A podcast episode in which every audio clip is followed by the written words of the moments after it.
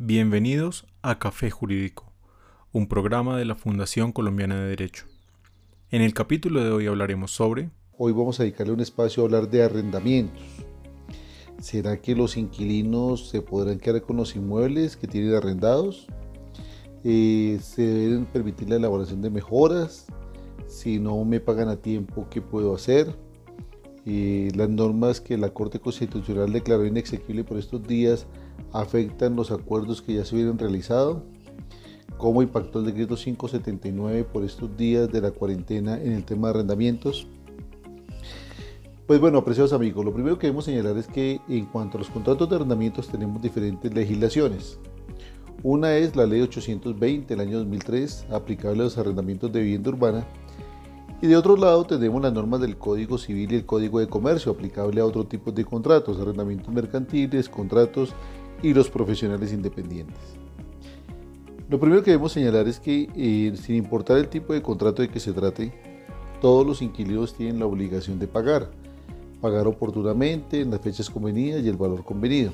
Sin embargo, es innegable y para nadie es un secreto que por esta época de la cuarentena que hemos vivido en Colombia, muchos negocios, muchas personas se quedaron sin ingresos, Muchos profesionales independientes no pueden disfrutar de sus oficinas, sus despachos privados. Situación esta que amerita que se le dé una lectura diferente a los contratos y en primer lugar buscar acuerdos, acuerdos que le sirvan a las partes, tanto al arrendador como al arrendatario. Buscar siempre solucionar los problemas de la forma amistosa. Entonces, el primer punto de partida es no existe una norma que impida que los inquilinos paguen sus arrendamientos o que les condone los arrendamientos. El decreto 579 que expidió el gobierno nacional y que estuvo vigente entre abril y junio señalaba era que si no se podía pagar oportunamente se debía llegar a un acuerdo de pago. De igual forma señaló que los reajustes no serían durante ese tiempo, pero terminado el la vigencia de ese decreto, se deberían obviamente realizar los pagos con los reajustes correspondientes. Pero en los mismos términos que la Corte Constitucional tuvo en estos días para declarar inexequible el decreto 797, las partes siempre gozan de libertad contractual para buscar los mejores acuerdos, para definir bajo qué condiciones pueden celebrar esos acuerdos privados para reducir el canon o renta, dar algunos plazos, condonar, etcétera, etcétera.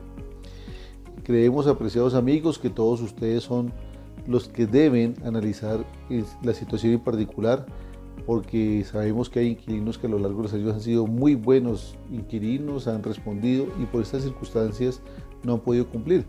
Entonces también nos parece hasta cierto punto inconveniente, inadecuado que a un buen inquilino se le trate de una forma, de alguna forma no solidaria y que se le ofrezca lanzarlo cuando la persona no pudo pagar por estos días. Ahora bien, el decreto 797 que el gobierno nacional había expedido, también para conjurar la situación de los arrendamientos, pero en especial de tipo comercial, digamos de establecimientos de comercio destinados a bares, discotecas, billares, inclusive decía el decreto 797, eh, templos y lugares de culto, pues fue declarado inconstitucional por la Corte Constitucional en estos días por las mismas razones que ya mencionamos. El gobierno no puede invadir la esfera de la autonomía privada y privarlos de que ellos lleguen a acuerdos. Entonces eh, creo que la Corte en este momento está diciendo que las partes tienen que llegar a consensos mutuos y el Estado no se puede involucrar en los acuerdos privados. Pero recordemos que el decreto 797 estuvo vigente hasta el 31 de agosto pasado Quiere decir esto que todos los acuerdos que en virtud de este decreto se hubieran llegado, se hubieran celebrado, gozan de plena validez, de plena vigencia, y no porque el decreto se haya declarado inexequible, esos acuerdos pierden fuerza vinculante o valor jurídico. Ahora bien, el tema de que si un inquilino dura mucho tiempo en una casa y se pueda quedar con un inmueble. Nuestro Código Civil colombiano señala que el tenedor no es poseedor. El poseedor es la persona que tiene la intención clara y manifiesta, pública, de quedarse con el inmueble y se reputa como dueño ante la sociedad. Y una persona puede durar 20 años si se quiere pagando arriendo en un inmueble y eso no le da derechos de propiedad o posesión frente al inmueble. Eh, si él quisiera hacerlo, se presentaría la figura de la interversión del título, pero para que esto suceda tiene que ese tenedor expresar su intención de ser poseedor. Quiere decir esto, que el solo paso del tiempo, lo dice el Código Civil, no muda la tenencia en posesión, así que no hay miedo, no hay ningún problema que la persona dure muchos años porque mientras esté pagando su arrendamiento seguirá siendo un simple precario tenedor y no hay posesión de ninguna forma.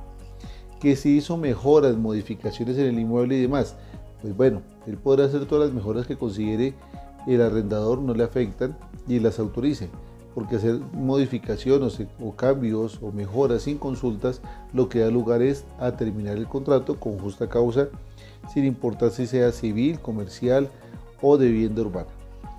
Frente a los profesionales independientes que por estos días tampoco pueden utilizar sus oficinas privadas o despachos, no les aplicamos el código de comercio, pero sí el código civil. Y recordemos que existe un principio jurídico que es la teoría de la imprevisión, que en circunstancias muy especiales, pues hace que las partes se sienten a renegociar los contratos. Pero solamente para concluir, por estos días a lo que apelamos es la solidaridad, que las personas sean sensatas, que se lleguen a los mejores acuerdos, dialogando las cosas se solucionan mejor que pleiteando. La rama judicial está prestando un servicio de administración de justicia en forma digital, virtual. Quiere decir esto que los pleitos judiciales tal vez no sabemos cuándo se van a terminar, por eso volvemos a los adagios populares. Más vale un mal arreglo que un buen pleito. Y por estos días es mejor tener un inmueble ocupado, que me estén pagando una renta o canon un poco menor, pero que el inmueble no me lo desocupen. Y la invitación es a conciliar, a, a negociar. Es lo que tenemos que decirles, apreciados amigos. Un abrazo, cuídense mucho. Nos vemos la próxima semana con otro tema de interés general. Muchas gracias a todos, un abrazo, no olviden seguirnos en redes sociales y nos escuchamos en una próxima oportunidad.